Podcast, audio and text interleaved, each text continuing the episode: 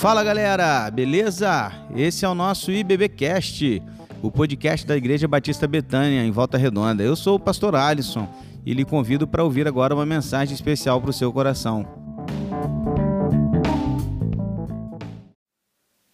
Bom, vamos lá?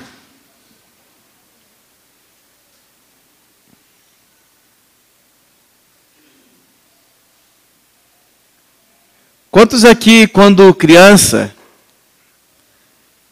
ouviram dos seus pais ou de um deles, em algum momento assim, não faz isso que eu vou te bater. E aí você fez. Aí numa segunda vez ela falou de novo: Não faz que eu vou te bater. E aí você fez. Aí na terceira vez ela ainda fala: Não faz, porque eu não vou mais deixar isso assim. Você vai apanhar, hein? E você fez de novo. Aí na quarta não teve mais fala. Quem cantou foi o chinelo, né? Nessa época, né? Chinelo cantava, correia cantava, o bicho pegava, né? O cinto, a varinha, ô varinha, né, rapaz? Nossa época era diferente, né? Hoje em dia esses meninos não sabem o que é apanhar, não. Mas na nossa época o bicho pegava, né? Era cada vergão que eu vou te falar, rapaz. Mas foi avisado, foi ou não foi? Só que tem uma hora que a mãe diz: basta. Hoje eu quero falar com você sobre isso. Quando Deus diz basta. Quando chega o limite da paciência, da misericórdia, e a justiça e o julgamento de Deus cai sobre aquele que está provocando o Senhor com seus atos e com a sua maneira de agir e de viver, sem se arrepender e sem mudar de vida, achando que Deus continuará dizendo: pode ir, pode ir, pode ir. Hoje eu quero falar com você sobre um Deus que é bom, que é misericordioso, paciente, gracioso, amoroso, alegre. Sim, mas o mesmo Deus que também é fogo consumidor, justo juiz, que faz o que é reto e não compactua com o que é mal. Provérbios 29, versículo 1, o autor, sábio autor, disse: Quem insiste no erro depois de muita repreensão será destruído, sem aviso e irremediavelmente. Olha que provérbio.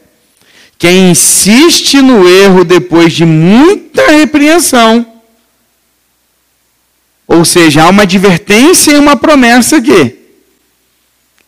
Se você continua insistindo no erro, depois das repreensões, tal pessoa é destruída sem aviso e irremediavelmente. É aquela hora que a mãe não chega para falar, ela já chega para bater. Não tem aviso. Não tem como corrigir mais, por quê? Porque chegou o basta. Irmãos, chega uma hora que Deus diz basta. Vou te dar três exemplos rápidos para você entender. Sodoma e Gomorra. Com muita paciência e graça, Deus permitiu que aquelas cidades existissem até aquele momento. E, e, e até no clamor de Abraão, Deus foi dando, mostrando a misericórdia. Oh, se tiver 20 eu não vou destruir, se tiver 10 eu não vou destruir. Não tinha. Até que chegou o momento que Deus disse: basta. Diante de toda aquela imoralidade, devassidão, perversidade, o Senhor não mais agiu com misericórdia para com aquele povo, mas julgou aquele povo, destruindo essas cidades. Herodes Agripa I também Deus disse basta para ele. Tem um texto na Bíblia, Atos 12, 21 a 23, que diz assim: ó, No dia marcado, Herodes, vestindo seus trajes reais, sentou-se em seu trono, fez um discurso ao povo, e eles começaram a gritar: É voz de Deus e não de homem. E Herodes, visto que não glorificou a Deus, imediatamente um anjo do Senhor o feriu e ele morreu comido por vermes. Daí aquela musiquinha vai ser comido de bicho, vai ser comido de bicho, né? Basta para Herodes. Deus mandou uma, duas, três, quatro, nove pragas ao Faraó e ao Egito e disse: Olha, libera meu povo, libera meu povo, libera meu povo. Até que na décima, Deus disse: Basta. Queridos, o que eu quero que você entenda hoje, eu quero que você perceba hoje, é que o nosso Deus, ele age sim com misericórdia. Mas existe um momento que ele diz basta. O que eu quero te apresentar hoje é Deus dizendo basta ao rei Acabe e à sua esposa Jezabel. Por quê, pastor? Porque Acabe vai chegar num limite. E ele vai fazer algo hoje, no capítulo que a gente vai ler, inacreditavelmente cruel. Ele com sua esposa, muito mais a sua esposa, mas ele consentindo com tudo isso. E vai chegar esse momento que Deus vai falar assim: agora acabou agora não mais. Semana passada nós vimos como Deus abençoou a vida de Acabe. Vocês se lembram? Vocês se lembram? Quem não veio semana passada, pega lá no YouTube e ouve, assiste lá. Deus abençoou Acabe, fez ele ser vitorioso em batalhas que ele não merecia vencer. Mesmo assim, Acabe continuou fazendo o que desagradava a Deus. Por isso eu o convido para 1 Reis, capítulo 21.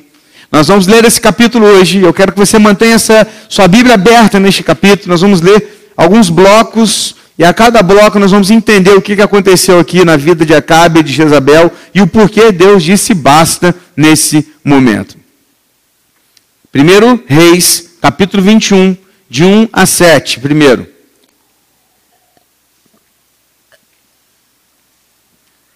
Primeiro Reis 21, de 1 a 7. Está comigo? Amém?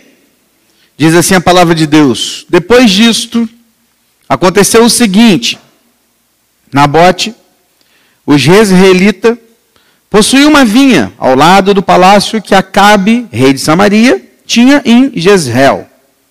Acabe disse a Nabote: Dê-me a sua vinha para que me sirva de horta, pois está perto, ao lado do meu palácio. Em troca, lhe darei outra melhor. Ou, se for do seu agrado, darei em dinheiro o que ela vale. Porém, Nabote disse a Acabe: Que o Senhor Deus me livre de lhe dar a herança de meus pais. Então Acabe voltou para casa aborrecido indignado com o que Nabote, o jezreelita, lhe havia falado, quando disse: Não lhe darei herança de meus pais. E se deitou na cama, voltou o rosto para a parede e não quis comer. Porém, Jezabel, a esposa, foi falar com ele e perguntou: Que é isso que você tem? Por que está assim aborrecido, não quer comer nada? Acabe respondeu: É porque falei com Nabote, o jezreelita. Eu lhe disse: dê-me a sua vinha por dinheiro, ou se preferir, lhe darei outra em troca. Porém, ele disse: não lhe darei a minha vinha. Então, Jezabel, sua esposa, lhe disse: Você está governando Israel ou não? Levante-se, venha comer e alegre o seu coração. Eu lhe darei a vinha de Nabote, o Jezreelita. Que está acontecendo aqui, gente? Acabe tinha uma casa de verão, que não era o seu palácio em Samaria, ficava em Jezreel, outra cidade. Lá nessa cidade era sua casa de verão. Ao lado da sua casa de verão, sua casa de veraneio, tinha uma vinha que pertencia a um homem chamado Nabote. O que, que ele queria? Ele queria a vinha de Nabote para ele, para que fizesse da vinha de Nabote a sua horta. Sendo assim, ele ficaria com um palácio, com a sua casa de veraneio, e ao lado da sua casa de veraneio teria uma grande horta onde ele pudesse ali cuidar de plantas, plantar e, enfim, fazer o que ele quisesse. Foi até Nabote e lhe disse: Nabote, eu quero a sua vinha para mim. Vamos fazer um negócio? Você me dá a sua vinha e eu te dou outra qualquer, aonde você quiser. Ou te dou o dinheiro que ela vale. Nabote disse: Não, eu não posso dar. Por quê? Por duas razões. Primeiro, que tinha um valor imenso para Nabote aquela vinha. Era a vinha dos seus pais. Ele havia herdado dos seus pais aquela vinha. Era algo não apenas de valor financeiro, mas tinha um valor sentimental. Era da família. Mas há uma segunda razão. Pela lei judaica, Nabote não poderia vender aquela herança. Ele era proibido de vender uma herança. Estava na lei. Nabote sabia da lei, tanto Acabe também sabia da lei. Mesmo assim, Acabe tentou persuadir Nabote a lhe dar aquela sua vinha. Com o não de Nabote, Acabe fez. Um beicinho. Já viu como é? Voltou para casa, gente. Foi para casa. Sabe o que fez? Juntou no edredom dele do Bob Esponja, que deve ser, né? Bob Esponja. Virou de ladinho para a parede. Ficou de beicinho. Tristinho. Já viu quando criança não ganha o que quer? Já viu? Eu vi isso. Eu tenho dois filhos. Você fala, não, é, não quero também, não, não, né? Não, não, vou, não sou amigo também, já viu assim? Não, eu, mas quem diz que eu sou seu amigo? Eu sou seu pai. é, criança que faz isso, né? E era ele, cara, uma criança.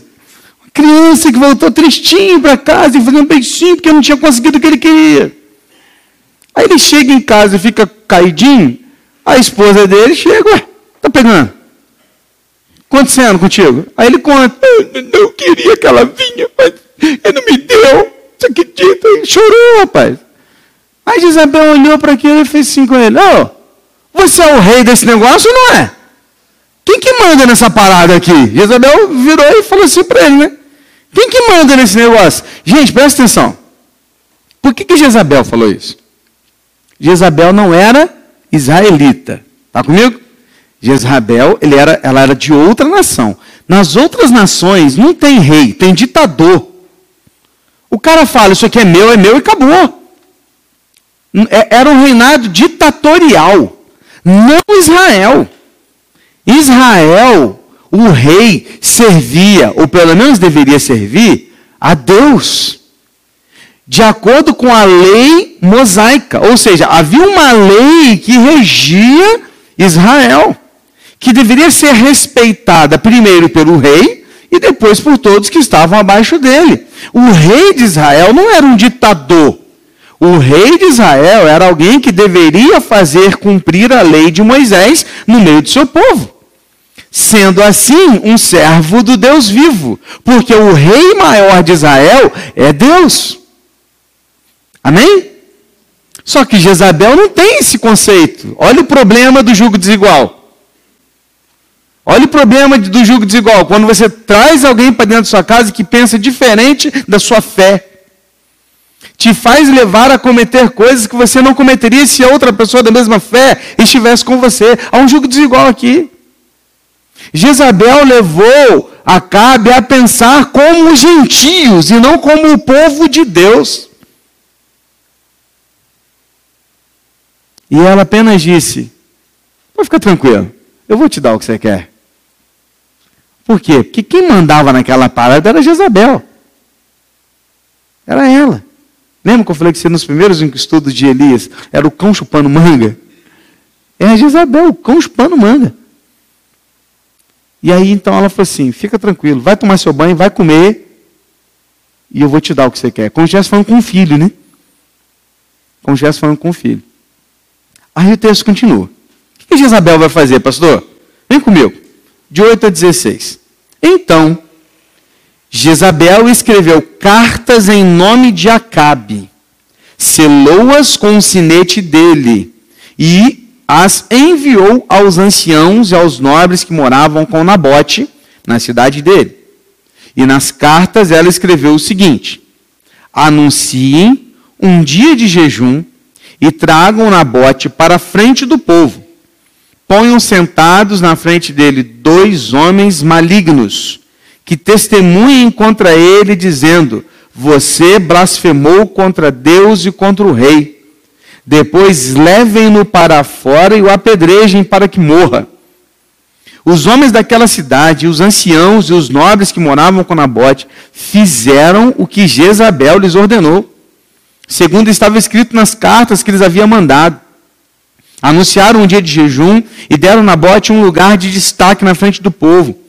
Então vieram dois homens malignos, sentaram-se na frente dele e testemunharam contra ele, contra Nabote diante do povo, dizendo: Nabote blasfemou contra Deus e contra o rei. E o levaram para fora da cidade e o apedrejaram, e ele morreu. Então mandaram dizer a Jezabel: Nabote foi apedrejado e morreu. Quando Jezabel ouviu que Nabote tinha sido apedrejado e estava morto, disse a Acabe: Levante-se, tome posse da vinha que Nabote, o jezreelita, não quis dar a você por dinheiro, porque Nabote não está mais vivo, ele morreu. Quando Acabe ouviu que Nabote estava morto, levantou-se para ir até a vinha de Nabote, o jezreelita, para tomar posse dela. Olha que loucura que essa mulher fez. Ela escreveu uma carta em nome do rei, pegou o anel do rei, carimbou a carta, para dar garantia e veracidade à carta. Ou seja, ela mentiu, ela escreveu algo que na verdade não foi o rei que havia escrito, porque só o rei poderia ter escrito aquela carta. Ao fazer isso, ela manda aquela carta aos líderes, aos anciãos lá da cidade onde estava Nabote, fazendo com que eles escolhessem dois homens maus que topassem falar mentira, trouxessem Nabote para o meio do povo, ou seja, da frente de todo mundo, diante do povo, esses dois homens testemunhariam contra Nabote, mentindo a respeito dele, falando que ele havia desrespeitado, desonrado, amaldiçoado a Deus e ao rei. Com isso, a pena para quem faz isso é a morte por apedrejamento. Feito isso, eles tiram Nabote de dentro da cidade, porque ninguém poderia ser apedrejado dentro desse, dos limites da cidade, somente da porta para fora. Levam para fora da cidade e ali eles apedrejam Nabote até a morte. Queridos, ela traçou um plano maligno de assassinato. Ela arrumou duas pessoas desprezíveis que se venderam facilmente para serem falsas testemunhas contra Nabote. Possivelmente Nabote era um cara do bem. Possivelmente, o que a Bíblia não diz, mas possivelmente era um cara normal, comum, do bem, honesto, servo de Deus. Mas mentiram a respeito dele. E as mentiras que disseram a respeito dele fizeram ele ser morto. Queridos, prestem atenção.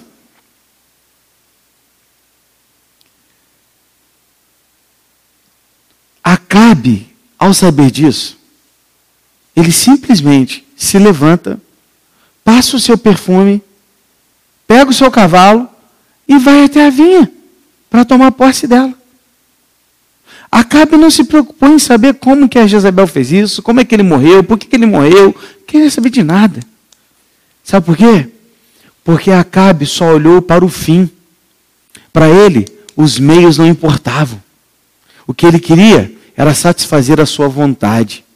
Veja, primeiro, duas coisas me saltam aqui à mente. Primeiro, que mentir a respeito de alguém pode destruir a vida desta pessoa. Queridos, a pior coisa que tem é você ouvir mentiras a seu respeito e saber que as pessoas estão acreditando nessa mentira. E isso está destruindo a sua vida, fazendo você perder seu emprego, seu trabalho, sua família, sua casa e tantas outras coisas. Os fins não justificam os meios. E quantas vezes, quantas vezes a gente tem visto pessoas não se preocuparem com os meios. Vamos falar aqui cá entre nós. Nós temos um, um, uma palavrinha, uma frase brasileira, que é uma desculpa para a gente agir de forma errada, que é o tal do jeitinho brasileiro. Ah, é o jeitinho brasileiro para dar jeito para. Não, isso não existe, gente. Nós não podemos cometer coisas erradas para conseguir algo que até seja bom, porque às vezes o fim é até bom. Mas não podemos cometer aqui no meio coisas ruins para alcançar esse fim. Quem executa os meios foi Jezabel. Ela orquestrou tudo, executou tudo. Mas Acabe usufruiu do fim em que os meios não foram os melhores, aliás, eles foram os piores, ou seja, Acabe está consentindo com o erro. Acabe não perguntou como ela havia conseguido aquilo, e ao não questionar, Acabe está sendo cúmplice disto. Meus irmãos, precisamos tomar muito cuidado com isso. Muito cuidado. Isso, a gente vai falando, a gente vai lembrando algumas coisas. Né? Eu lembro quando eu era adolescente, eu tinha um amigo que trabalhava no cinema. Tudo da igreja, irmãos. E ele, ele era responsável por deixar o pessoal entrar com ingresso. E, ou seja, ele tinha acesso às portas do cinema. E ele combinava com a gente assim, pô, vai um dia lá à tarde, assim, um dia à tarde que não tem quase ninguém. Eu abro as portas do fundo, vocês entram e vocês assistem o filme sem, sem pagar. Faz assim, que isso, pastor? Rapaz, era maneiro, cara. Assistia filme sem pagar, cara. Moleque, adolescente. A gente ia pra lá, né, 16, 17 anos, assistia o filme. Até o dia que meu pai descobriu, mano. Aí você lembra do início? Aí o couro comeu. Aí tomei uma coça bem dada, meu irmão. Depois daquela coça, eu nunca mais entrei no cinema sem pagar o ingresso. Nunca mais. O fim era bom, cara. Era assistir um filme. Né? Legítimo. Mas os meios não eram os corretos. Queridos, quantas vezes a gente tem uma oportunidade de comprar um bem que está mais barato, mas você não tem como provar de onde vem aquele bem? Uma multimídia para o carro, um pneu, ou algo, sei lá, qualquer coisa que seja. E aí, às vezes, a gente nem pergunta. Só vê que o preço está na metade e fala, traz para cá, vou comprar. Não pergunta de onde veio, quem vendeu, por que está mais barato, de onde surgiu. Não, você tem que saber, ué. Por que não tem nota? Cadê a nota? Pelo menos não tem. Temos que saber. Questionar. Quantos usam gatunete para assistir o filme que você tanto quer? Assistir o time do coração? Ou entramos em lugares com meia entrada sem ser estudante. Uma vez a gente foi ao Rio, e fomos ao Rio passear. Fomos. As, as crianças foram dessa vez, já estava agora já recente.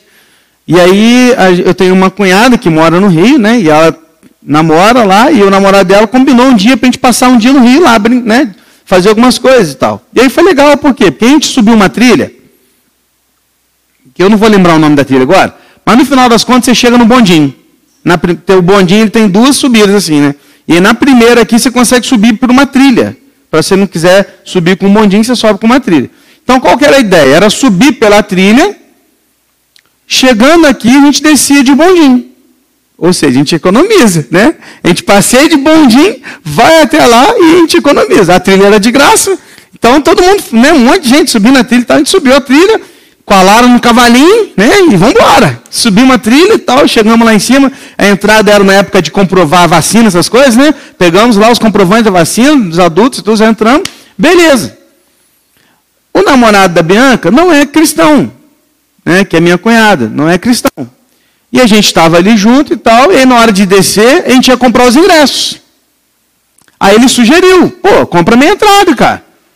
Ninguém vai conferir. Aí eu virei para a Kelly e falei assim: eu não vou comprar minha entrada. Eu vou comprar para você, porque a Kelly estava fazendo um curso e ela tinha carteirinha, então ela podia. Vou comprar para o Gustavo, meia entrada, porque ele é estudante, a Lara não paga, mas a minha eu vou comprar inteira. E eu fiz isso, diante dele, inclusive, para que visse a minha atitude. Eu não tinha que provar nada para eles, irmão, para ele, irmão, nada. Mas é a atitude correta para que ele pudesse ver e enxergar, poxa, olha aí que legal. Por quê? Porque ele fez o que era certo. Não usufruiu de algo que ele não tinha direito. E quantas vezes a gente faz, irmãos, o contrário? Eu também acho que é caro muita coisa. E que seria legal pagar metade. Mas se eu não posso ir, então não vou. Eu preciso entender a situação, o meio Né? Os fins, não, o fim não justifica os meios.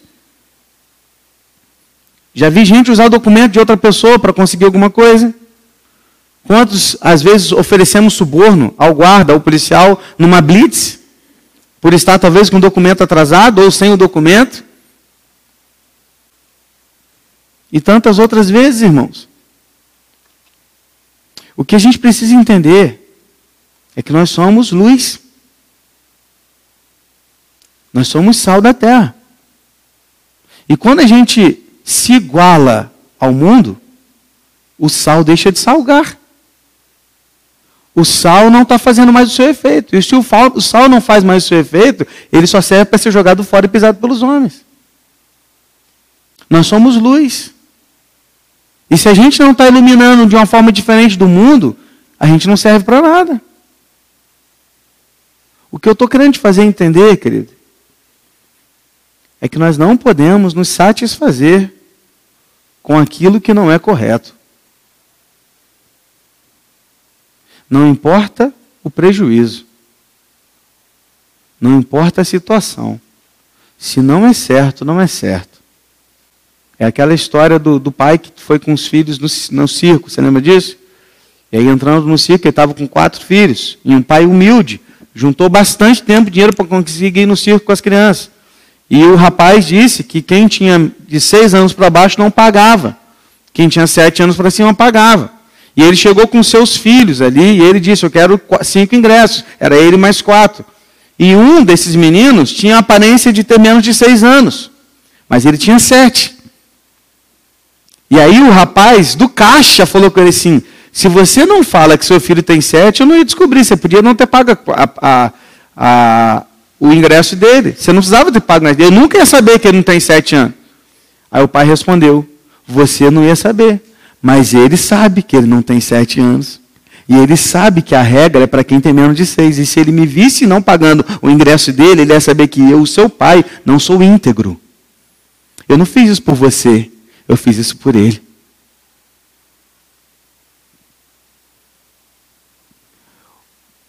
O que a gente aprende aqui, irmãos, é que nós precisamos ser muito responsáveis e comprometidos com aquilo que assumimos.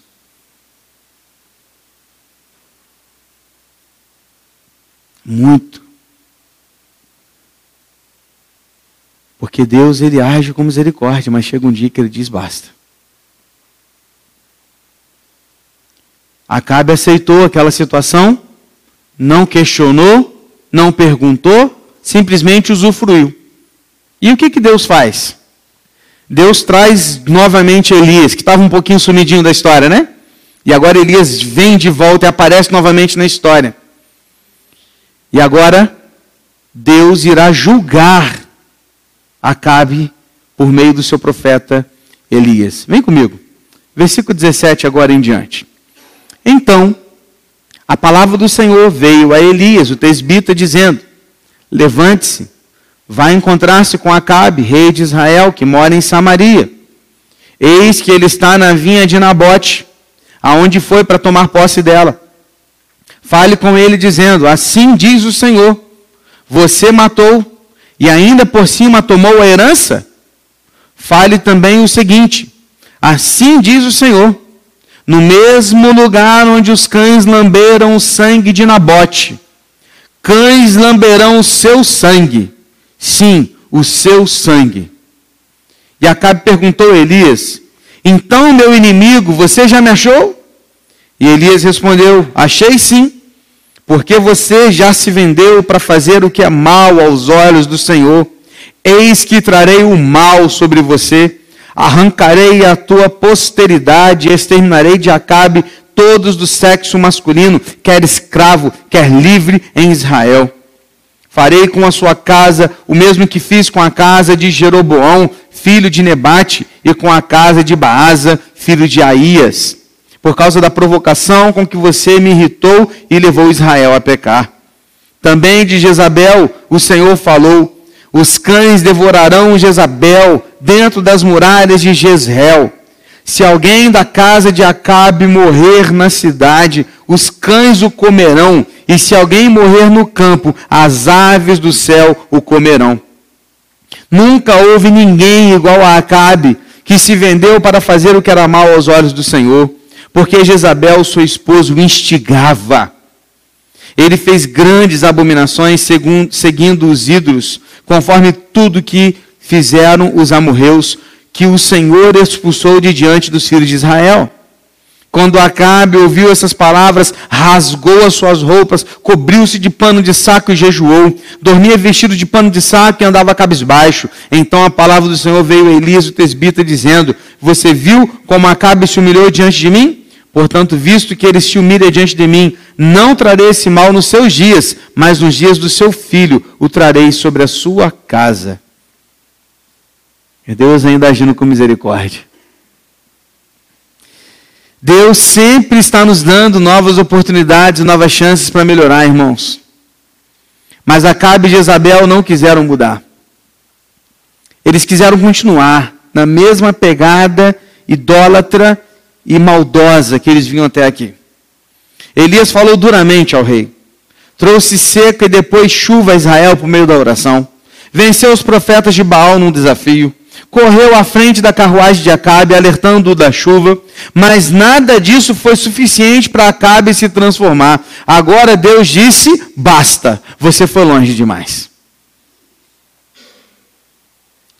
O que, que Deus traz sobre Acabe? Primeiro, que Acabe não teria sua posteridade, ou seja, ele não teria descendentes e que continuaria reinando sobre Israel. Segundo, que seria morto, assim como sua esposa, e os seus corpos não seriam sepultados. Uma vergonha, uma desonra para o israelita. Deus prometeu a Acabe que tanto os escravos quanto seus filhos livres seriam destruídos e não viveriam mais, não teria descendência. Assim como ele havia feito com Jeroboão e com Baasa, reis que também sofreram algo parecido, também pela desobediência e idolatria. O fim de Acabe e de Jezabel estava decretado, irmãos. Deus não mais iria suportar vê-los fazendo todas essas maldades. E diz a Bíblia que ninguém foi tão mal quanto o rei Acabe, que se vendeu e que permitiu que sua esposa Jezabel o instigasse a fazer o mal. Queridos, Quantas vezes nós permitimos que outra pessoa nos instiga a fazer o que é errado, o que é mal, aos olhos do Senhor? Quantas vezes nós, nós insistimos em continuar fazendo o que é mal, porque alguém que está ao nosso lado está nos instigando a fazer isso? Às vezes, nossa própria esposa, por vezes, nosso próprio marido, nos incentivando a fazer algo errado enquanto que deveríamos ter neles parceiros que nos instruem e nos ajudam a fazer aquilo que é correto. Jezabel não é exemplo de boa esposa. Nunca foi e nunca será. Acabe também não é exemplo de bom marido. Nunca foi e nunca será. Um rei que não liderava sua casa. Uma esposa do rei que mandava, desmandava e fazia tudo o que quisesse, sem se importar com o que Deus queria. Mas Deus disse: basta. Nos próximos capítulos nós veremos o fim dessa história. Nos próximos capítulos veremos como que Deus vai tratar isso na vida desses dois.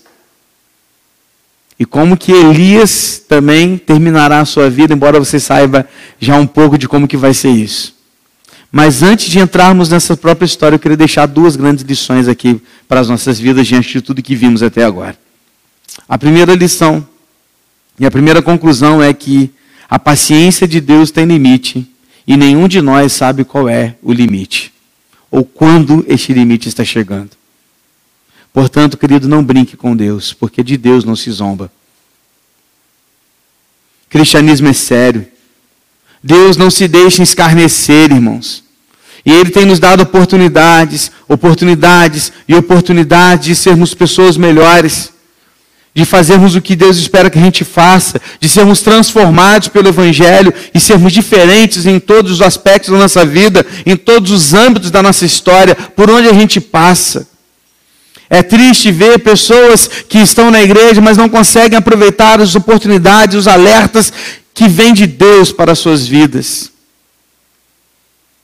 É triste porque em muitos momentos a gente consegue ver o basta de Deus na vida dessas pessoas e é tão triste. Nosso problema é achar que nunca estaremos um dia diante do juízo final. Nosso problema é achar que sempre teremos mais uma chance e talvez a gente não tenha mais. Nosso problema é achar que todo mundo vai morrer igual o, o, o, o ladrão da cruz. Antes de morrer, Deus vai olhar para ele e vai falar assim: e aí? Você se arrepende agora? Não, queridos. Não será assim.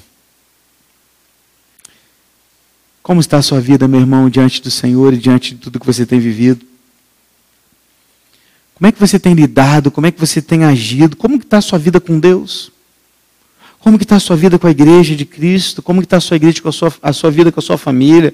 Como que está a sua devocional com o Senhor? Como que está a sua vida de oração? Como que você está com relação ao seu comprometimento com o Senhor? Quanto você é fiel com as suas finanças, com a sua vida, com o seu tempo com o Senhor? Porque você acha que Deus vai continuar lhe dando mais e mais e mais e mais e mais uma oportunidade, enquanto que Ele já está te alertando e te trazendo à tona, olha, muda.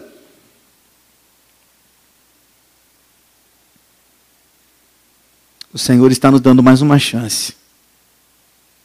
O Senhor está nos dando mais uma chance. E como diz aquela canção, uma chance igual a essa, talvez eu não tenha mais. Uma segunda lição que eu aprendo aqui uma segunda e última conclusão. É que não importa quem você é, ninguém está livre da punição divina. Nós estamos falando do rei. Nós estamos falando da autoridade máxima de Israel. Nós estamos falando daquele que tinha autoridade maior diante daquele povo, mas que nem ele escaparia da punição de Deus. Por quê? Porque não importa a sua posição, não importa o quão alto você se ache, ou o quão grande você acha ser, não importa nada disso. Ninguém está livre da correção quando filhos e da punição quando não filhos. Porque Deus corrige os seus filhos. Lembra do início? Quando eu falei que a mãe fala o quê? Vou te bater, Vou te bater, vou te bater. Na terceira, na quarta, couro come. É Deus com a gente. Mas quem que faz isso? Pai e mãe. Não é assim? Ninguém na rua vira um dia para os seus filhos, né? Você caminhando na rua, de repente alguém vira para ele, ô oh, menino, para que vocês não vou te bater, hein? Ai dele se fizer isso, né? Ninguém fala isso com o filho dos outros. Por quê? Porque a gente só faz isso com quem é? Filho. Presta atenção. O fato de Deus nos corrigir é maravilhoso porque isso significa que somos filhos. Mas ele corrige. Chega uma hora que ele corrige. Se necessário, ele vai te colocar na linha de novo. Ele vai te punir, vai te corrigir para que você volte a fazer o que ele espera. Mas quando Deus entra em cena, as coisas mudam. Queridos, Deus já puniu homens influentes, famílias famosas, cidades inteiras, nações chamadas invencíveis. Deus, Ele vai resolver o que tiver que ser resolvido da maneira dele, com quem tiver que ser. Nenhum de nós está imune à correção de Deus. Nenhum de nós está distante ou não pode ser punido pelo Senhor como um pai punindo o seu filho. Todos nós, um dia, podemos e deveremos entrar na disciplina divina. Mas há várias formas de entrar na disciplina. Porque se eu ouço meu pai falando na primeira, não faz que eu vou te bater, e eu mudo, eu não preciso apanhar para aprender. E Deus está falando com a gente: olha, para, muda, não. Se a gente aprender com a Sua palavra, não precisaremos ser disciplinados com, quando o Senhor vier realmente nos corrigir de forma mais prática. Porque Deus ama e Ele corrige.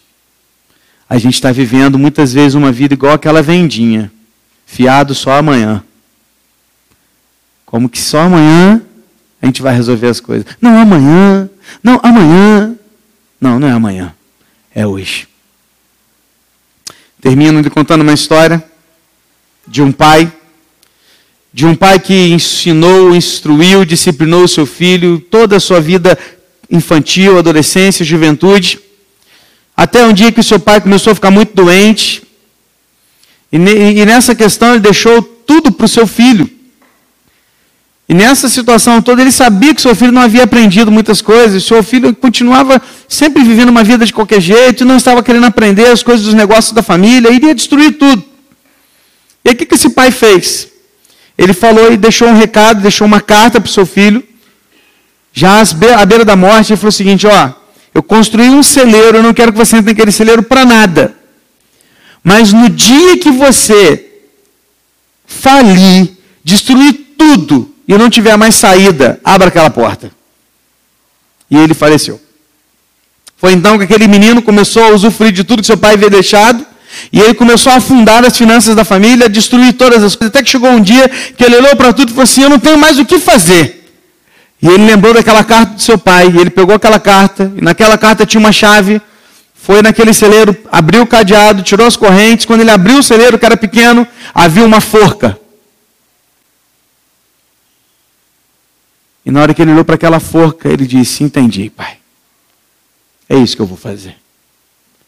E então ele foi, colocou um banquinho embaixo daquela forca, colocou a forca no seu pescoço, puxou, chutou o banquinho, e na hora que ele caiu, a madeira caiu tudo com ele, ele caiu junto, e junto dele caiu algumas notas de dinheiro e uma outra carta. E ele pegou aquela carta, ele leu: Filho, se você chegou até esse ponto, é porque você acabou com tudo. Mas como eu te amo, eu estou te dando mais uma chance. Aproveite esta última chance que você tem para fazer o que é certo. Sabe, queridos, às vezes nós estamos nesse último momento. E parece que a gente vai destruir tudo. E nessa hora Deus nos levanta e fala: Ei, estou te dando mais uma chance para você recomeçar. Está aqui minha graça. E a minha graça é bastante para você. Hoje é o dia do recomeço. Amém? Feche seus olhos. Ore ao Senhor.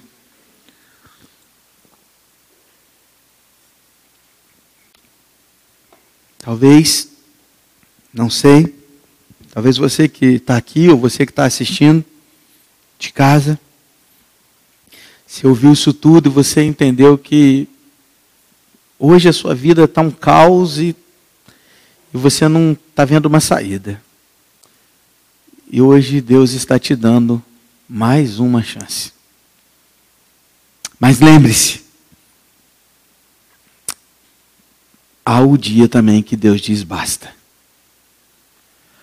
Aproveite essa chance para restituir a sua família, para reconquistar a sua casa para refazer o que precisar ser refeito para a glória de Deus. Aproveite essa chance, querido, para se aproximar do Senhor e ter uma vida mais íntima com Ele, próxima dEle, sem querer nada em troca, pelo simples fato de ter um relacionamento pessoal com o seu Deus. Aproveite essa chance para acertar a sua vida com o Senhor, com relação aos seus ministérios, com relação à sua vida financeira, com relação a tudo que você tem feito até aqui, com relação ao seu tempo. E hoje Deus está te dando mais uma chance, falando assim: filho, vamos recomeçar. Talvez o recomeço seja muito difícil.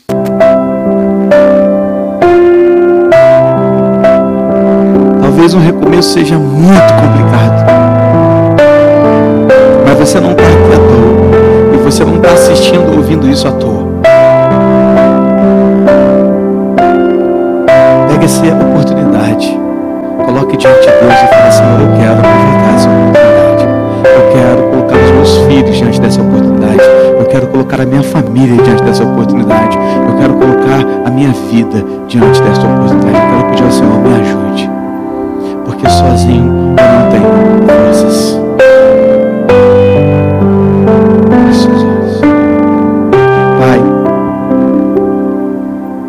estamos diante do Senhor, Deus, e o Senhor tudo vê, tudo sabe, tudo conhece. diante do Senhor nos colocamos, diante dessa palavra ouvida. Ao olhar para esse capítulo 21, percebemos o quanto o Senhor foi bom com Acabe até um certo ponto em que não havia mais chances para ele. E o Senhor disse: basta. Pai, por favor, nos ajude a nos consertar e nos acertar antes que o Senhor precise dizer basta.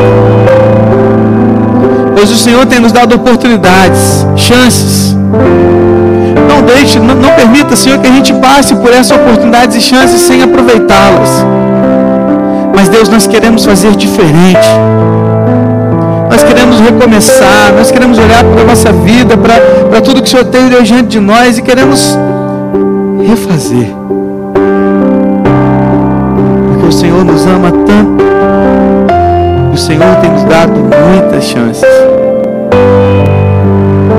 Por favor, Deus, nos faça aproveitar essas chances. Se alguém aqui nessa noite que nos assiste, que nos ouve, que está aqui, ou que está ouvindo agora, assistindo essa mensagem, não sei.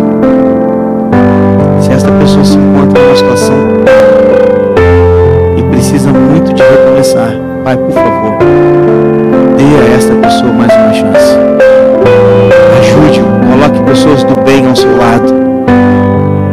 Jezabel, que instiga a fazer o errado, não. Coloque diante dessas pessoas um, um Eliseu, como Eliseu foi para Elias, um parceiro, um amigo, alguém com quem contar. Por favor, Deus. E agora que o amor de Deus, o Pai, a graça salvadora do nosso Senhor e Salvador Jesus Cristo, a comunhão e a consolação do Santo Espírito de Deus esteja com todo o povo de Deus espalhado na face da terra, mas em muito particular com o teu povo aqui neste lugar, agora, para todo e sempre. Amém, Senhor. E esse foi o nosso podcast de hoje. Siga nossa igreja nas redes sociais e compartilhe também esse podcast com mais pessoas. Venha nos fazer uma visita na Rua Manuel Bandeira, número 53, São Luís, Volta Redonda, Rio de Janeiro. Um abraço e até mais.